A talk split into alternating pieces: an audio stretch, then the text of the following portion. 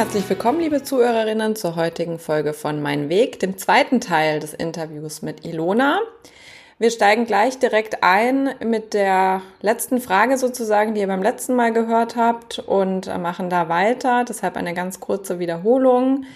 In diesem Teil geht es vor allem um Ilonas Rolle als Mutter und äh, wie sie sich damit gefühlt hat und heute fühlt, nachdem es beim letzten Mal ja eher um ihre berufliche Karriere ging. Euch viel Spaß beim Zuhören und wir freuen uns wie immer über Feedback. Und dann geht's jetzt los. Viel Spaß!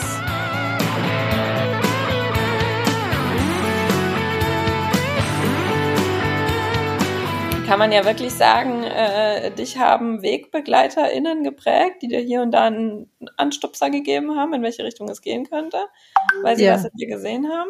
Ja. Aber du hast einfach auch unglaublich viel selber investiert. Also viel Zeit, ja, viel ja. auch in Therapie. Also das ist ja auch alles nicht so einfach und auch sehr anstrengend. Also da auch viel für gearbeitet, sage ich mal in Anführungszeichen.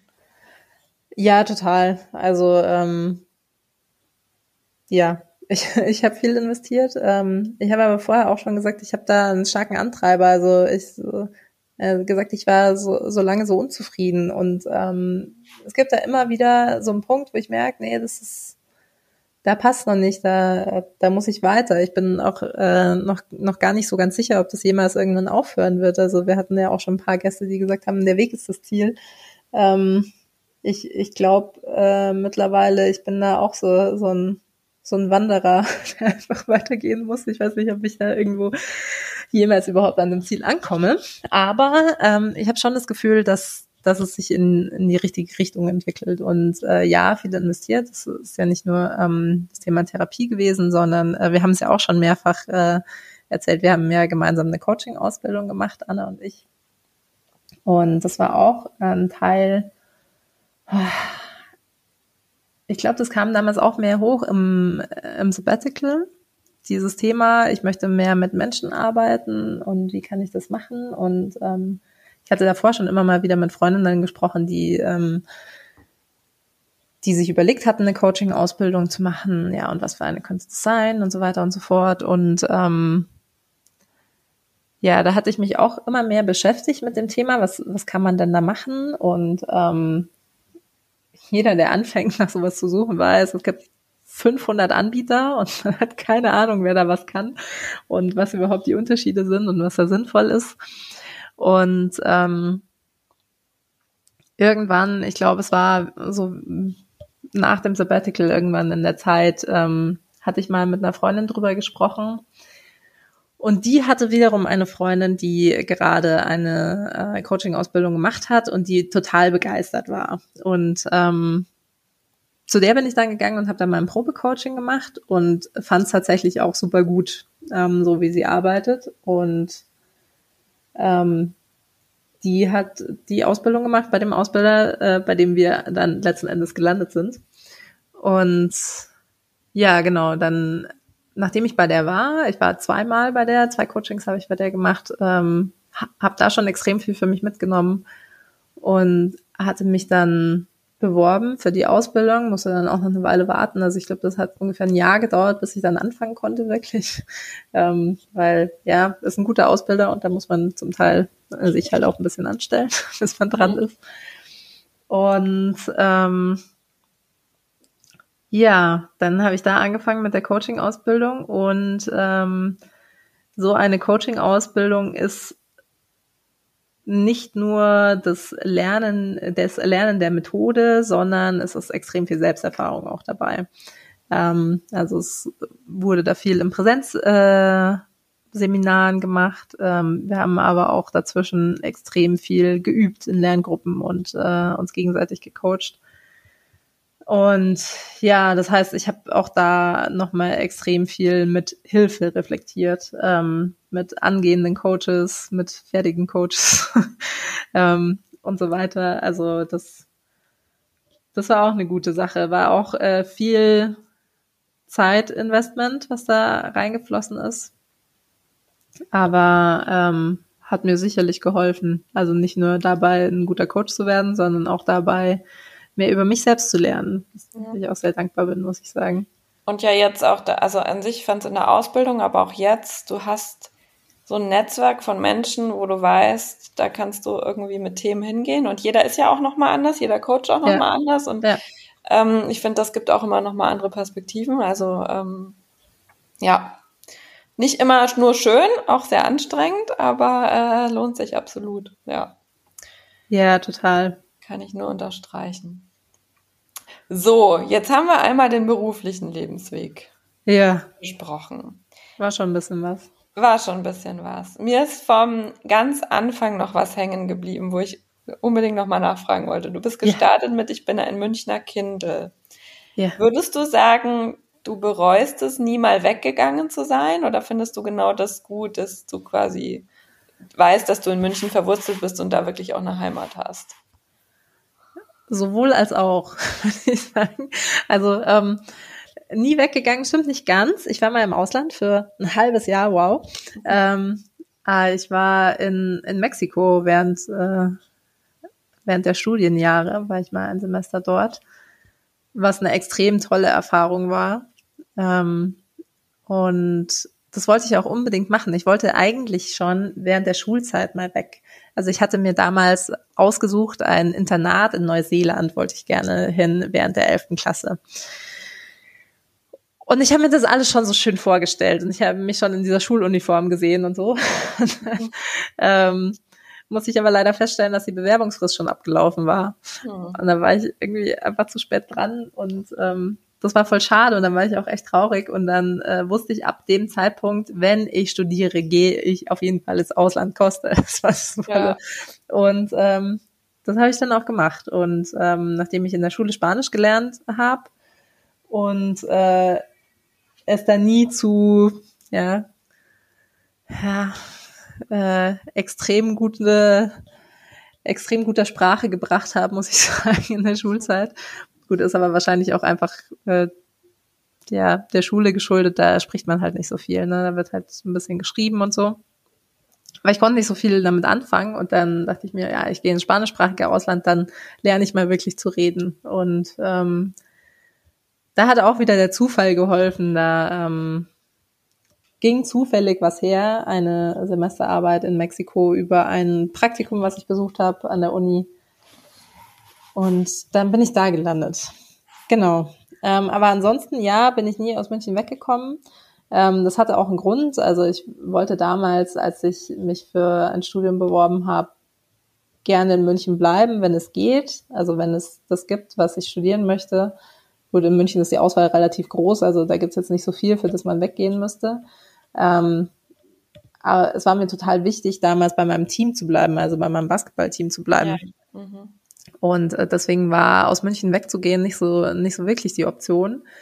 Ja, manchmal bereue ich das schon, dass ich irgendwie nicht eine andere Stadt kennenlernen konnte. Also, weiß ich nicht, wenn ich manchmal so ähm, ja, so Universitätsstädte sehe, wie Heidelberg oder sowas, da denke ich, denk ich mir, ja, das wäre schon auch nett gewesen. In so einer kleineren Stadt, wo viele Studenten sind, ähm, wo man nicht so weite Wege hat ähm, und einfach mal zu einer Party zu Fuß laufen kann. Mhm. ähm, das hätte mir schon auch gefallen, aber ja, jetzt ist es halt so. Ich, ich war immer in München, ich, ich hatte eine gute Zeit. Ähm, also ich bereue nichts von den Dingen, die ich da gemacht habe. Und ähm, ja, deswegen passt schon. Nö, ist ja auch, also ich meine, ich bin ja auch München-Fan, insofern alles gut. Ich nur weil du äh, von, weil du es dann auch so erzählt hast mit eben und dann kamen im Studium immer auch äh, Leute eben aus anderen Städten äh, Deutschlands oder sogar der Welt und dann äh, da ist mir das ein bisschen aufgefallen, deswegen dachte ich, muss ich jetzt nochmal nachhaken. So, und dann gibt es aber ja noch ein großes oder ein kleines Thema in deinem Leben, was trotzdem ein großes Thema ist. Ja. Äh, denn ja, du bist ja auch Mama seit ein paar Jahren. Noch nicht so lange, ja. aber. Ja, bald zwei Jahre sind es ja. jetzt. Also es ist doch schon ganz, ganz schön groß geworden, der Kleine. Also ja, ähm, wie vorher äh, angesprochen, äh, mit vor 30 heiraten und Kinder ist es nichts geworden. aber, aber am Ende hat es dann doch geklappt. Und ähm, auch deswegen bin ich froh, dass ich in München geblieben bin, weil ähm, ich habe hier meinen Mann kennengelernt. Ähm, und da äh, bin ich wirklich Gott froh drum. ähm, Also es ist ein toller Typ, den ich da gefunden habe. Und ähm, wir kennen uns letzten Endes noch von der Uni. Ähm, wir, wir haben im gleichen Semester studiert und haben am gleichen Lehrstuhl Diplomarbeit geschrieben. Zusammengekommen sind wir dann aber erst Jahre später, als wir uns auf irgendeiner Party wieder getroffen haben. Und ähm, ja, genau, wir haben zusammen ein Kind und ähm, der wird jetzt eben im August zwei Jahre alt und das hat extrem viel verändert in meinem Leben. Also da sind wir auch wieder an dem Thema Weg und wie, ähm, ja, wie entwickeln sich Dinge so und das kam jetzt auch zusammen mit, äh, mit dem Uni-Job, weil, weil wir ja vorher beim Beruflichen waren. Also ich habe an der Uni angefangen, ja, erstmal Vollzeit als wissenschaftliche Mitarbeiterin und da äh, ganz gut reingehauen und dann ähm, bin ich aber relativ bald schwanger geworden und bin dann auch irgendwann in, in äh, Mutterschutz gegangen und Elternzeit und ja, muss, musste eine harte Umstellung erfahren. Also ich habe schon für mich gemerkt, die, die Schwangerschaft war jetzt auch nicht so das, wo ich sage, ja, es war total toll. Also man, man hört ja von, von vielen, die das total schön finden, wenn da das Baby im Bauch irgendwie rumboxt und äh, voll den Glow haben. Ähm, also wurde mir auch von manchen gesagt, ich hätte so einen Mama-Glow. Ähm, die meiste Zeit habe ich mich aber nicht so gefühlt. Also gerade die ersten Monate ging es mir extrem dreckig. Ähm, die waren nur schlecht und ähm, ja, zum Teil, also ich weiß auch, ich hatte mal eine Woche oder zwei in, in, in der frühen Schwangerschaft, da konnte ich auch, also da, da konnte ich gar nicht arbeiten gehen, weil da lag ich zusammen mit meinen Katzen nur auf der Couch und, äh, und, und konnte mich nicht mehr, konnte mich eigentlich quasi nicht bewegen. Also ich bin aufgestanden, um äh, ein bisschen was zu essen oder aufs Klo zu gehen, aber ähm, ansonsten konnte ich nichts machen, weil ähm, vorm Rechner sitzen war nicht denkbar. Alles, was irgendwie Videocall länger als eine halbe Stunde, habe ich nicht ausgehalten, weil das äh, quasi der Kopf auf die Tischplatte gefallen. Also das äh, hat mich extrem geschlaucht einfach. Und ähm, ich glaube, da geht's geht's vielen so, reden nicht alle so drüber, aber ähm, ich fand es extrem anstrengend und äh, über weite Teile nicht sonderlich schön, diese Schwangerschaft. Und ja, dann war ich extrem froh. Also ich wusste so, jetzt geht's aufs Ende zu. Und ähm, jetzt ist er dann auch irgendwann mal draußen und dann ist diese Schwangerschaft mal beendet, endlich. Und ähm, dann war auch die Geburt rum. Und ähm, ja, dann, dann ging's weiter. Dann äh, kam ich nach Hause und dann habe ich erstmal eine, eine Brustentzündung gekriegt von, äh, von der Stillerei oder von der Abpumperei in der Klinik. Ich weiß es nicht, auf jeden Fall war auch das sehr unangenehm. Und ähm, ja, es war irgendwie so ein bisschen holpriger Start. Und dann habe ich nach ein paar Wochen gemerkt, irgendwie geht's mir extrem schlecht. Also ich, ich saß viel auf der Couch, fand es irgendwie total schrecklich, total schlimm. Konnte mir gar nicht vorstellen, wie, wie es überhaupt Leute gibt, die äh, das cool finden, ein Kind zu haben. Oder wie auch ich jemals auf die Idee gekommen bin, dass äh, das cool sein könnte, ein Kind zu haben. Und fand es einfach nur ganz, ganz schrecklich und habe so viel geheult in der Zeit. Und ähm, ja, man, man weiß ja, oder viele wissen, ähm, dass es für Mütter eine extreme körperliche Umstellung ist, ein Kind zu bekommen. Also während der Schwangerschaft schon. Ähm, und dann ähm, nach der Geburt verändern sich die Hormone nochmal komplett. Ähm, also da gibt's ein hormonell ein ziemliches Tohuwabu. Und das ist zum Teil psychisch auch nicht so einfach wegzustecken, weil die Psyche natürlich mit den Hormonen auch, auch stark zusammenhängt. Und ähm, ja, ich hatte da irgendwie insofern ein bisschen Pech, dass es mich da schon ziemlich erwischt hat und ich halt alles total furchtbar fand. Also furchtbar, furchtbar, furchtbar. Und ähm, dann habe ich mir irgendwann gedacht, so, das ist, ich, ich finde es jetzt irgendwie ein bisschen komisch. Also das geht, glaube ich, über diesen normalen Baby Blues. Also es ist oft in den ersten Tagen, ähm, nennt man auch die Heultage, dass die Frauen erst erstmal nur rumheulen, weil Hormone und Öhr und kommt man gerade nicht klar. Aber das war, wie gesagt, nach Wochen und es wurde eigentlich von Woche zu Woche immer schlimmer. Also es wurde nie besser.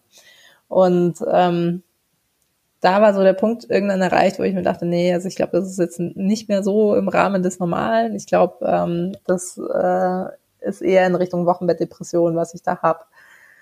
Und ähm, bin dann zu meiner Hebamme und äh, habe ihr das erzählt und habe sie gefragt, sag mal, kann es sein, dass ich eine Wochenbettdepression habe? Und ähm, die hat es damals leider so ein bisschen falsch eingeschätzt. Sie meinte, ja, nee, solange ich den Kleinen nicht loswerden will, ist das noch so im grünen Bereich. Und, ähm, ist leider nicht so. Also kann ich, kann ich sagen, das ist jetzt nicht das äh, entscheidende Kriterium bei einer Wochenbettdepression. Ähm, also das ist ein entscheidendes Kriterium, wo man wirklich äh, dringend dann sich um Hilfe kümmern muss. Ähm, aber auch davor muss man schon was tun. Und ähm, ja, auch da habe ich wieder mich viel beschäftigt mit viel, also viel mit mir selbst beschäftigt, viel mit Menschen geredet. Also ich bin dann weitergegangen zu meiner Frauenärztin, ähm, zu meiner Therapeutin. Also ich habe ja gesagt, ich hatte eine Therapie gemacht. Da war ich zwar schon nicht mehr, aber äh, trotzdem kenne ich die ja noch und konnte die anrufen. Ähm, bin zu der Therapeutin gegangen, ähm, zu einer befreundeten Ärztin, ähm, zu einer Beratungsstelle. Also ich bin an ganz viele Stellen gegangen. Ich habe mir Bücher bestellt. Ähm, da auch wieder, ja, ich. ich der Ingenieur, der rauskommt, die Ingenieurin. Ja, natürlich. Ja. Ähm, ich möchte es dann schon genau wissen und ähm, ja, habe da extrem viel Recherche betrieben und mit vielen Menschen gesprochen, die sich da auskennen müssen. Ja, mit der anderen Hebamme habe ich dann auch noch gesprochen. Und ähm, ja, am Ende waren wir uns dann einig, ja, es ist eine Woche mit Depression und äh, ja, ich muss was tun und ähm, haben mir dann im, im Endeffekt selbst eine Therapie zusammengestellt. Also ähm, ich äh, bin dann wieder zu meiner Therapeutin gegangen, ähm, um mit der zu sprechen. Ich ähm, habe auch Medikamente genommen.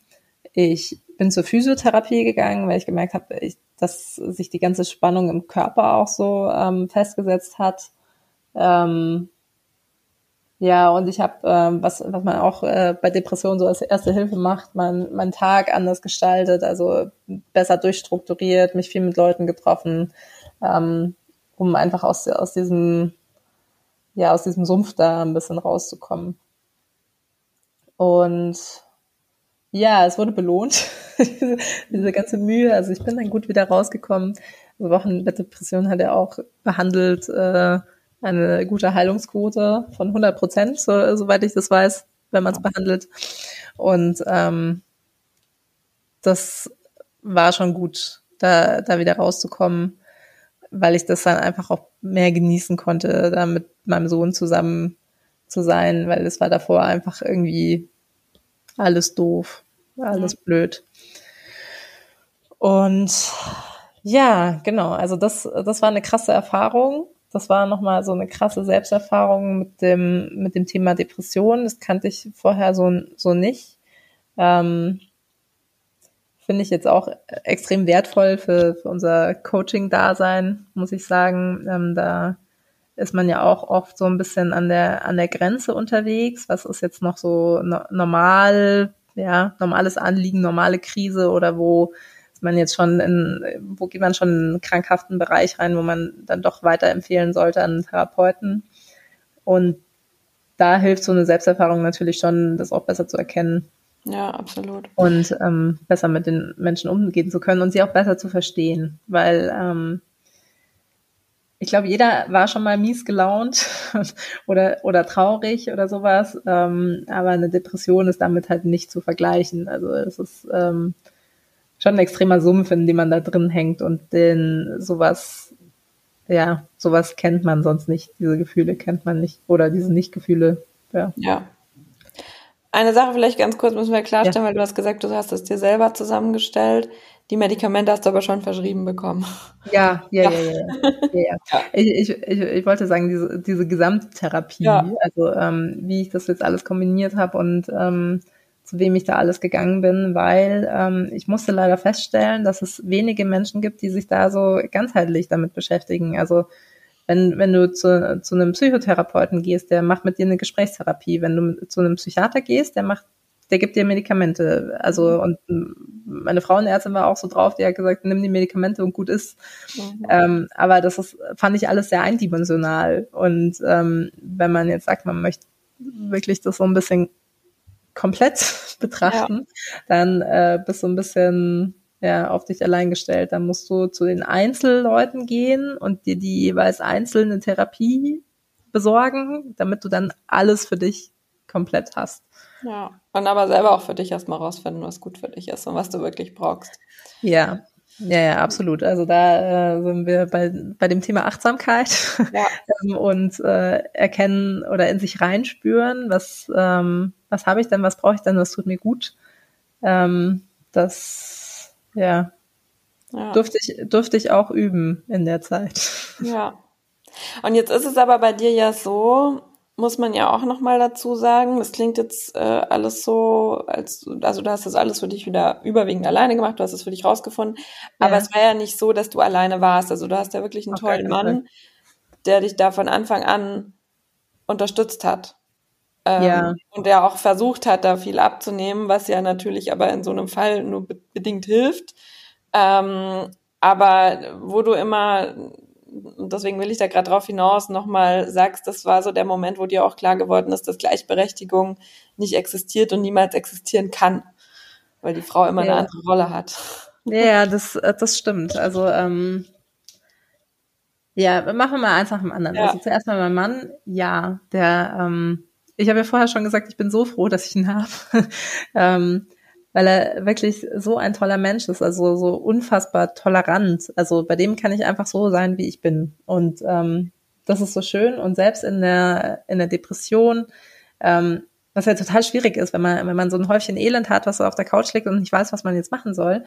Ähm, er hat intuitiv genau das Richtige gemacht. Er war einfach da. Er hat seine Hilfe angeboten, hat mir Arbeit abgenommen, wo, wo er konnte. Und er war einfach da. Und ähm, das war so extrem viel wert. Also er hat weder versucht, irgendein Problem für mich zu lösen oder sonst irgendwas, sondern war einfach da, emotional und so, so, so unterstützen und es war so schön. Und genau, also ähm, das ist auch vielleicht, wenn, wenn sich manche Leute fragen, was mache ich denn überhaupt, wenn ich so jemanden habe, wie, wie kann ich denn unterstützen, da sein, empathisch sein, ähm, Hilfe anbieten, nachfragen, Wärme geben. Das sind so die, die Dinge, die man tun kann. Ähm, genau, und ähm, mit dem Thema Gleichberechtigung, ja, also ähm, mit der Geburt von meinem Sohn hat sich extrem viel verändert, weil ich davor immer dachte, ähm, oder ich habe mich davor immer gleichberechtigt gefühlt. Also ähm, ihr habt ja jetzt schon ein bisschen gehört von meinem beruflichen Werdegang. Also ich war immer viel in, in Männerdomänen unterwegs und ähm, in vielen männerdominierten Teams und sowas. Und ähm, da hatte ich jetzt nie das Gefühl, dass ich irgendwie hinten dran stehe, weil ich eine Frau bin. Ähm, oder dass sie mich für dümmer halten, weil ich eine Frau bin. Oder irgendwie so, solche Sachen. Das ging ja in der Kindheit schon los. Du hast ja nur Brüder. Ja, ich habe nur Brüder. Ja. ich habe nur Brüder. Auch sonst die Kinder, die bei uns waren, äh, war, waren nur Jungs. Äh, ich habe meine sportliche Karriere angefangen mit Fußball. habe ich nicht so lange gemacht, aber trotzdem, ich habe Fußball gespielt in der jungen Mannschaft. Also ja, ich, ich war immer viel äh, im, männerdominierten Bereichen unterwegs, hatte aber jetzt bis dahin nie so das Gefühl gehabt, dass, äh, dass ich da anders behandelt werde oder dass ich nicht weiterkomme, weil ich eine Frau bin oder irgendwie sowas. Ähm, oder dass ich auch nur anders bin. Also ich habe mich halt als Mensch gefühlt. Mhm. Und ähm, mit der Geburt wurde mir dann klar, nee, also es, es gibt schon Unterschiede zwischen Männern und Frauen. Also da schon rein, wenn man auf das Körperliche zurückgeworfen wird. Also nur eine Frau kann schwanger sein, nur eine Frau kann gebären, nur eine Frau ähm, kann, kann stillen. Also das, das sind so Dinge, das, das ist schon rein körperlich, diese, diese Unterschiede dann ähm, ja auch von, von dieser ganzen hormonellen Situation. Ich hatte ja schon gesagt, die, die Schwangerschaft war, war für mich auch schwierig. Ich war auch gar nicht mehr so leistungsfähig wie vorher. Also das kennen vielleicht auch manche, äh, die schon schwanger waren oder es sind. Äh, ähm, hat man nicht mehr so viel Energie, weil natürlich viel der Energie äh, die Produktion dieses Menschen reinfließt. Ähm, das heißt, man hat nicht mehr so viel für sich selber übrig, also für irgendwie Sport, den man machen will oder auch für die Arbeit, die man so macht. Ähm, man ist jetzt nicht dümmer als vorher, aber es geht einem so ein bisschen der Saft aus. Und ähm, das, das ist halt auch ein Unterschied und das wird, finde ich, nicht so gesehen. Ja, von Einzelpersonen schon. Also da habe ich jetzt auch, äh, auch das Glück, ich habe eine tolle Chefin, die selber Kinder hat und die ähm, ist da auch total unterstützend ähm, mit dem Thema Kind und ähm, ich, ich bin total flexibel, wie ich arbeiten kann und so. Das ist total toll. Ähm, aber so sind ja nicht alle. Also es können, kann nicht jeder nachvollziehen und äh, nicht, nicht die ganze Umgebung ähm, versteht es, wie das ist. Und ähm, gleichzeitig ist dann da dieses Kind und ähm, ja, die Mama ist die Mama und ist durch nichts zu ersetzen. und, ähm, auch da merkt man wieder, man hat eine andere Rolle als, als der Papa und bei aller Gleichberechtigung. Ähm, das ist, der Papa stillt halt nicht. Der Papa stillt nicht, der Papa hat das Baby nicht, nicht auf die Welt gebracht. Das ist eine andere Bindung.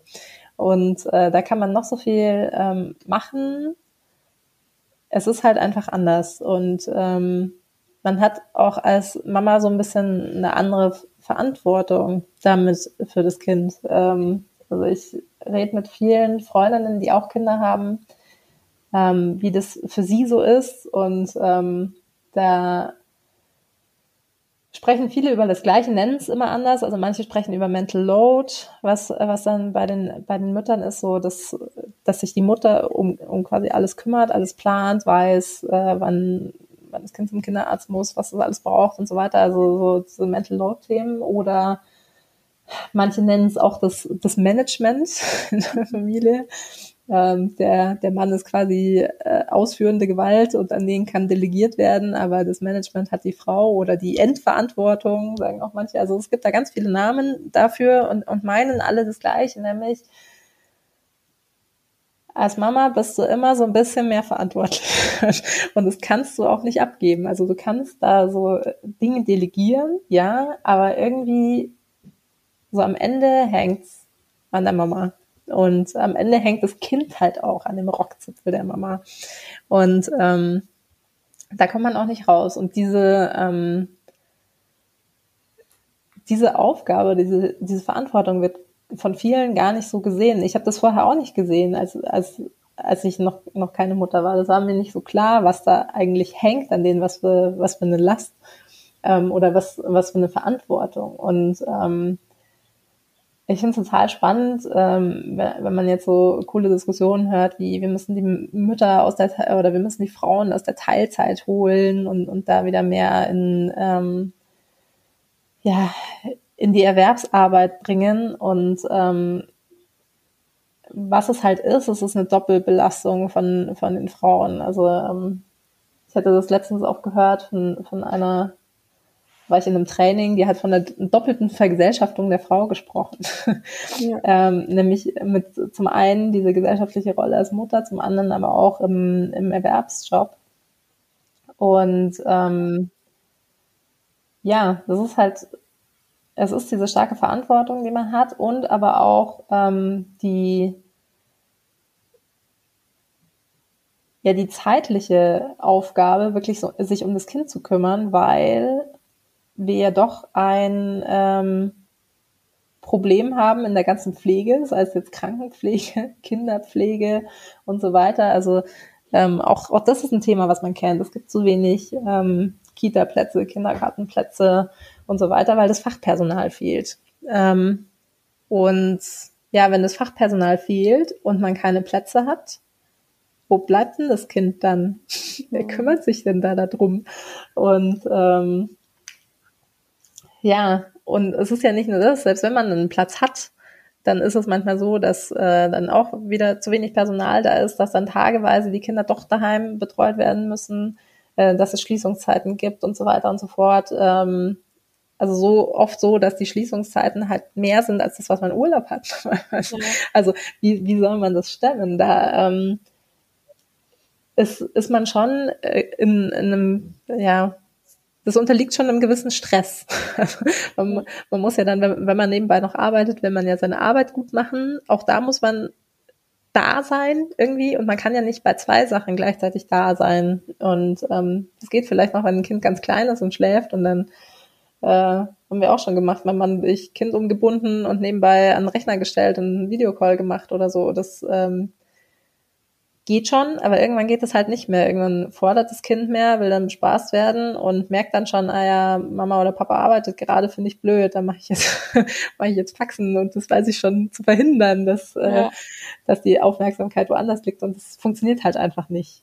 Und ähm, ja, da merke ich immer mehr ähm, mit mit dieser Doppelrolle eben als Mutter, aber gleichzeitig auch als jemand, der der arbeitet, weil ja, ich habe wieder angefangen zu arbeiten, als der Kleine ein halbes Jahr alt war, in, mit ziemlich wenig Stunden, ähm, was umsetzbar war, weil ich eben da an der Uni arbeite und eine tolle Chefin habe, ähm, was gut ist. Jetzt arbeite ich mittlerweile ein bisschen mehr Stunden, aber trotzdem noch nicht Vollzeit.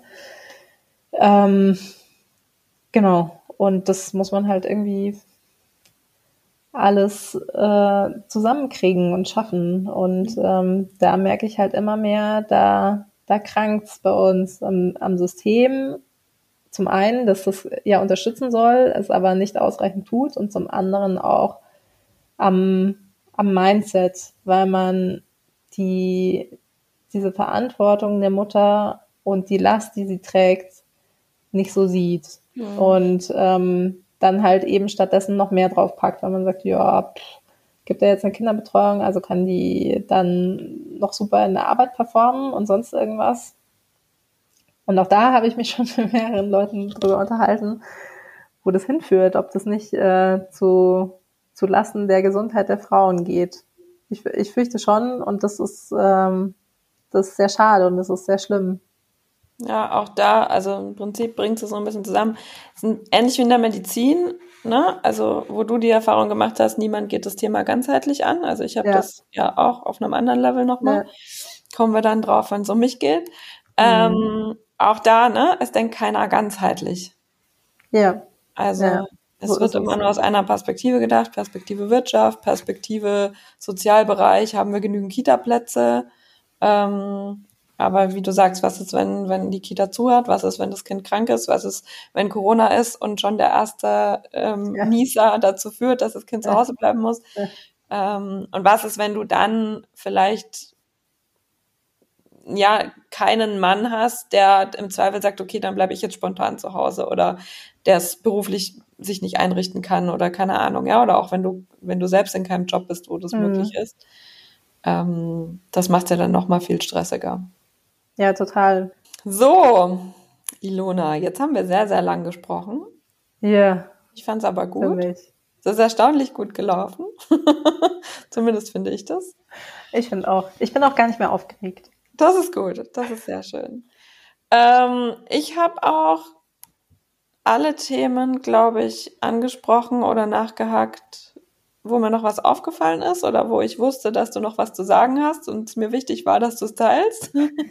ich weiß nicht, ob, ob du noch äh, was hast, wo du sagst, es war irgendwie noch eine wichtige Abzweigung oder irgendwie eine wichtige Erfahrung, die ich noch teilen möchte.